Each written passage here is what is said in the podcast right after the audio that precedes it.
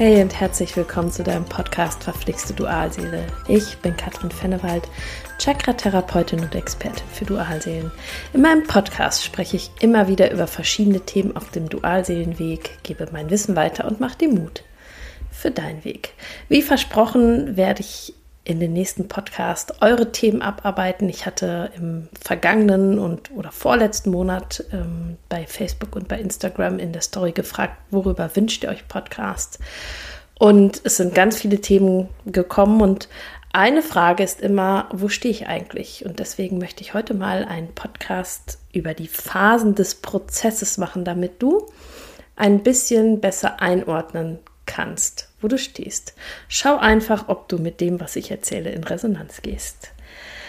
Erst einmal ist mir total wichtig, dass ich eigentlich gar nicht so ein Fan von diesen Phasen bin, weil für mich das alles sehr, sehr starr in ein Gerüst presst. Und meiner Erfahrung nach ist jeder Dualseelenprozess absolut individuell. Trotzdem gibt es aber auch Dinge, die sich bei allen wiederholen. Und ähm, trotz, ja, es ist mir total wichtig, dass du aber auch verstehst, auch wenn es bei dir anders ist, ist alles in Ordnung und alles okay. Ja, ähm, ich mache immer wieder die Erfahrung, dass Kleinigkeiten euch teilweise echt aus dem Gleichgewicht bringen und deswegen da ist es ganz, ganz wichtig, dass du dir und deinem Prozess einfach vertraust. Und wenn du merkst, du kommst da irgendwie raus oder hast Fragen, dafür ist meine Facebook-Gruppe da oder du schreibst mir eine Nachricht oder du holst dir irgendwo anders Hilfe, du buchst ein Coaching, wie auch immer. Aber ähm, versuche nicht durch solche Kleinigkeiten dich aus deinem inneren Gleichgewicht bringen zu lassen. Ganz, ganz viele sind auch schon so weit, dass sie das nicht mehr tun, aber wenn du gerade so am Anfang des Prozesses bist oder das erst vor kurzer Zeit vielleicht auch entdeckt hast, dann ähm, lässt man sich schnell verunsichern. Also, die erste Phase, das ist das Kennenlernen und die Begegnung. Diese Anziehung, die Magie, du spürst relativ schnell, hier ist irgendwas anders, hier ist etwas besonders. Ähm, manchmal ist es auch, dass du spürst, ich fühle mich zu diesem Menschen absolut hingezogen. Ja, also es ist auch oft so, dass es nicht wie eine Liebesgeschichte beginnt, aber du merkst, da ist dieser Mensch und du fühlst dich wie von einem Magneten zu diesem einen Menschen hingezogen. Also diese Magie, diese Anziehung, die ist einfach unbeschreiblich. Und wenn das Ganze natürlich dann noch in einer Liebesbeziehung irgendwie ähm, mündet, dann merkst du noch mehr, wie ihr beiden miteinander verschmelzt. Also dieses, diese Erfahrung die, des Einheitsbewusstseins, die Erfahrung der Liebe, die du da machst, ist auch ganz, ganz wichtig für dich, weil du hast sie in der Regel bis dato auf diese Art und Weise noch nicht erfahren. Ja. Und ich werde oft gefragt, was ist mit dem anderen? Spürt er das auch? Ja, der spürt das in gewisser Weise auch. Der kann sich dem in dieser Phase genauso wenig entziehen wie du. Der wird natürlich auch da schon viel, viel schneller seinen Kopf einschalten und vieles läuft da auf der unbewussten Ebene ab. Also der denkt da gar nicht so viel nach, sondern zieht sich unbewusst sehr, sehr schnell schon auch zurück es wäre großartig, wenn man an dieser Stelle schon erkennen würde, was das ist, aber man denkt an dieser Stelle ganz häufig nur, man hat den einen welchen gefunden und es würde jetzt alles gut. Man würde einfach die Beziehung führen, auf die man in Wahrheit vielleicht schon ganz lange ähm, gewartet hat. Aber dem ähm, ist einfach nicht so. In der Regel ist das, wenn man dann so eine Phase des, des Glücks erlebt, ähm, dass sich entweder der Gefühlsklärer dein Gegenüber ähm, plötzlich zurückzieht. Um, das muss gar nicht so sein, dass er den Kontakt sofort abbricht, aber oft merkst du so, mh, hm, irgendwas wird hier weniger. Sehr schnell bekommst du dann oft mit, dass er gar keine Beziehung will oder du entdeckst, dass er in Wahrheit noch eine Familie hat oder eine Freundin hat, wenn du das nicht schon wusstest. Wie gesagt, das ist in jedem Prozess irgendwie anders. Aber ansonsten ist das so die klassische Stelle, wo du einfach merkst, oh, irgendwas ist hier nicht so, wie es sein sollte. Du hast dafür auch schon ganz oft sehr, sehr feine Antennen, dass dir irgendwie dein Bauchgefühl sagt, irgendwas stimmt hier nicht so ganz. Ja, und das ist natürlich der Moment, wo du in dem auch, also besonders in dem Moment, wo du dann erfährst, er ist gar nicht frei oder er will gar keine Beziehung führen, wo bei dir das Gefühl des Kontrollverlustes hochkommt, wo du wirklich in Panik gerätst und auch das ist natürlich bei jedem ganz, ganz individuell gestaffelt, weil da jeder sein individuelles Paket und seine Themen mit sich bringt. Ja, aber da kommen dann wirklich Themen wie Verlustangst, dein mangelnder Selbstwert, ich bin es nicht wert, dass er sich bei mir meldet, ich bin es nicht wert, dass er seine Familie verlässt. Also das kommt dir alles hoch, ja, alles andere ist wichtiger. Du fängst dann an zu klammern und du fängst an, das ist wirklich ganz, ganz klassisch, du versuchst zu überzeugen. Du kannst das auf eine Art von Gesprächen machen. Wir sind Meister des Manipulierens, den anderen zu manipulieren, dass du ihn in die richtige Richtung kriegst, ja, dass er Familie loslässt oder dass er merkt, was du für eine tolle Frau bist und er auf einmal ähm, doch eine Beziehung mit dir will. Das ist auch die Phase, wo du wahrscheinlich ganz viel anfängst zu lesen, vielleicht noch gar nicht auf Dualsehen kommst, sondern das ist so diese, diese Stelle, wo wir, wo wir jetzt Strategien entwickeln, ähm, wie du ihn an deine Seite bekommen willst, ähm, wo du Beziehungsratgeber liest, wo du, ähm, wo du schaust, wie er seine Bindungsangst heilen kannst. Spannend ist, du bist ganz, ganz viel bei deinem Gegenüber und nicht bei dir, weil du oft noch gar nicht dieses Gefühl davon hast, dass diese Ängste, die in dir hochkommen, von dir geheilt werden dürfen. Das heißt, du, in dieser Phase bist du noch sehr weit beim anderen und guckst, was kann er machen, warum ist er so, du erklärst und du analysierst und das wirst du vielleicht auch mit deinen Freundinnen machen, bis denen das an den Ohren, aus den Ohren schon wieder rauskommt. Ähm und irgendwann kommt die Erkenntnis, es hat etwas mit dir zu tun.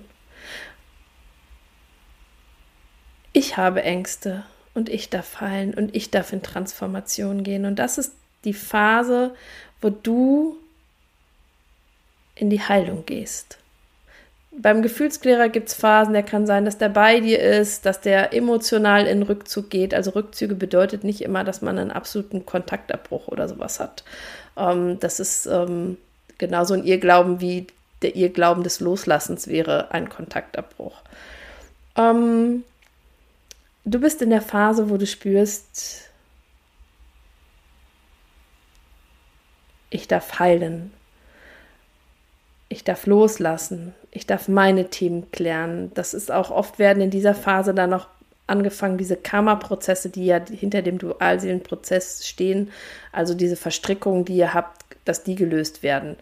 Um, ähm, du arbeitest energetisch, du kommst einfach auf dieses Thema und heilst es auf deine Art und Weise. Da gibt es in meiner Welt kein richtig oder kein falsch. Du machst vielleicht ein Coaching, ähm, besuchst einen Kurs, und hier in dieser Phase ist die ganz, ganz, ganz große Gefahr, dass du das alles nur tust, damit er endlich kommen kann.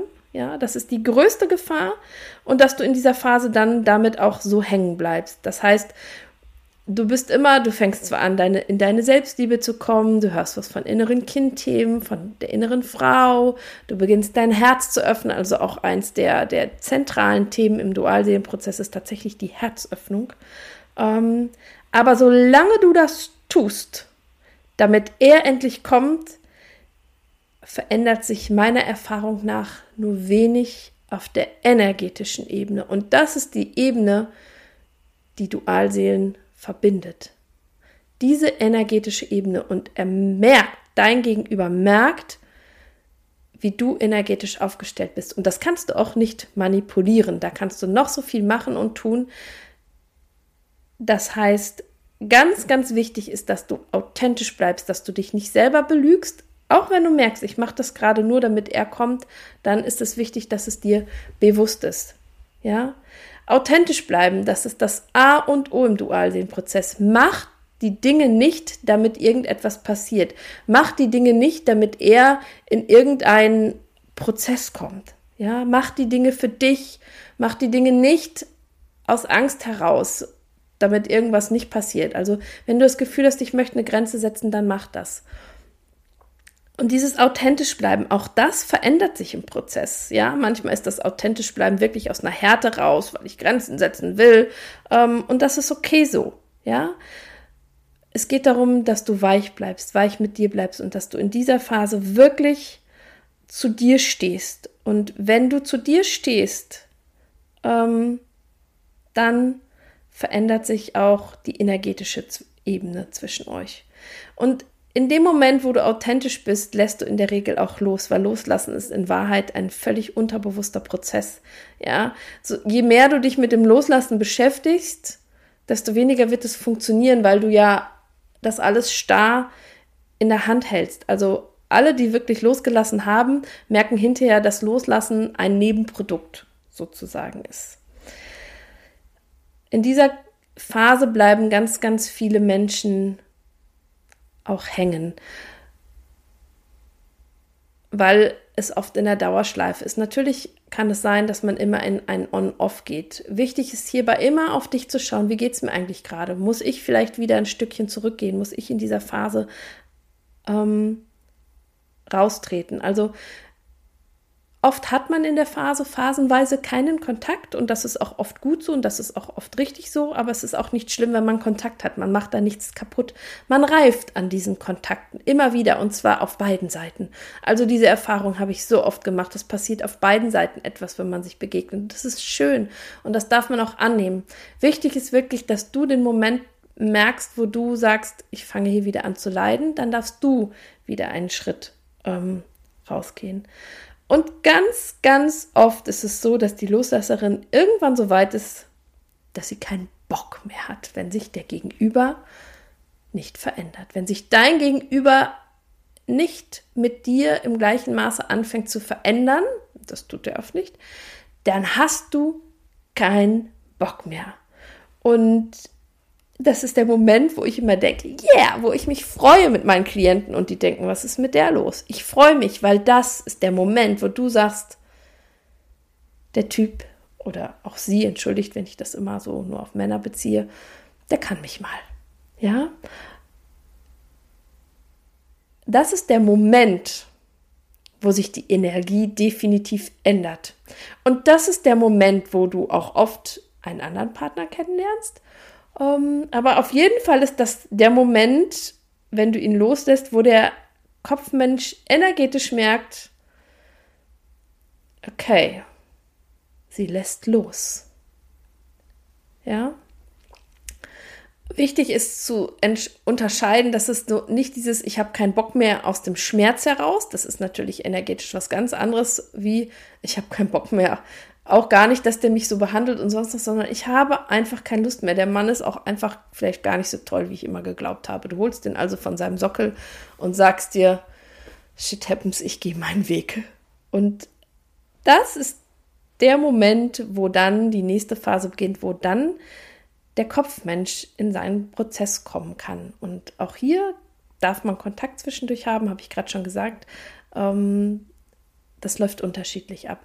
Ganz wichtig ist mir an dieser Stelle zu sagen, nicht alle Dualseelen oder nicht für alle Dualseelen ist in dieser Inkarnation vorgesehen, dass sie eine Beziehung führen. Ja, ähm, manchmal ist es auch gut so, wie es gerade in dem Moment ist, oder vielleicht ist für den Moment noch keine Beziehung vorgesehen. Mein Gott, viele sind irgendwie Ende 30, Mitte 40, ja, vielleicht wollt ihr in 10 oder 20 Jahren eine Beziehung führen. Wenn du jetzt direkt sagst, aber ich will doch endlich glücklich werden, dann weißt du, an welcher Stelle du stehst. Ja, ich möchte doch nur eine liebevolle Beziehung führen.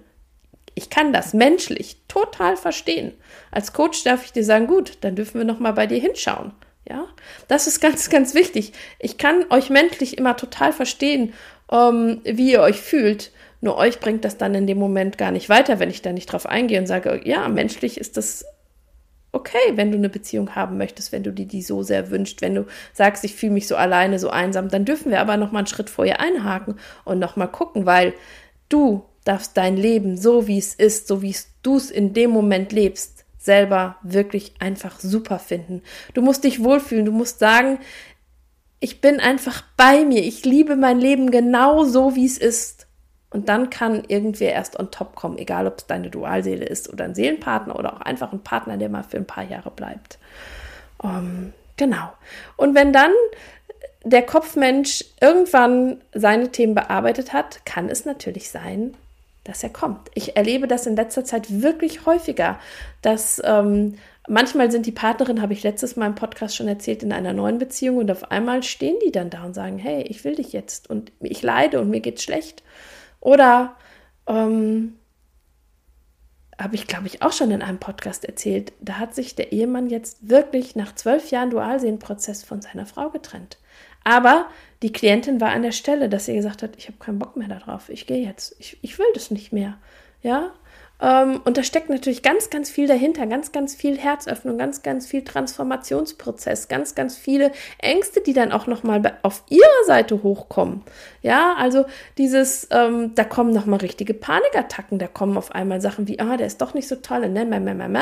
Das sind deine Ängste, die da hochgeschwommen werden. Ja, weil auch für dich das ähm, viel ist, wenn der auf einmal da steht und da kommt, auch wenn du es dir die ganze Zeit wünschst. Glaub's mir. ähm, ja.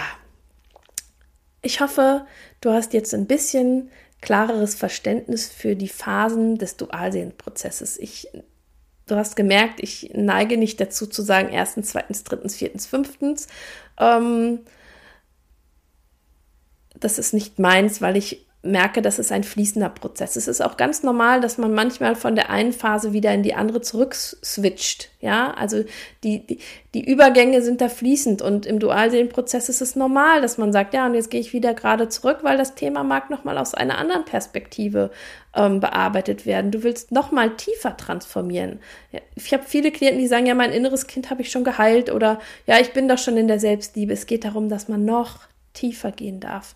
Und wenn du an dem Prozess bist oder an dem Punkt bist, dass du sagst, äh, ich habe keinen Bock mehr zu transformieren, ähm, musst du nicht. Das ist alles deine Entscheidung. Du tust die Dinge nur für dich, für niemand anders, nur für dich. Und wenn du das als Anstrengung erlebst, dann läuft meiner Meinung nach auch irgendwas daran nicht richtig. Der Dualsehenprozess an sich, der ist furchtbar anstrengend, da gebe ich euch zu 100% recht.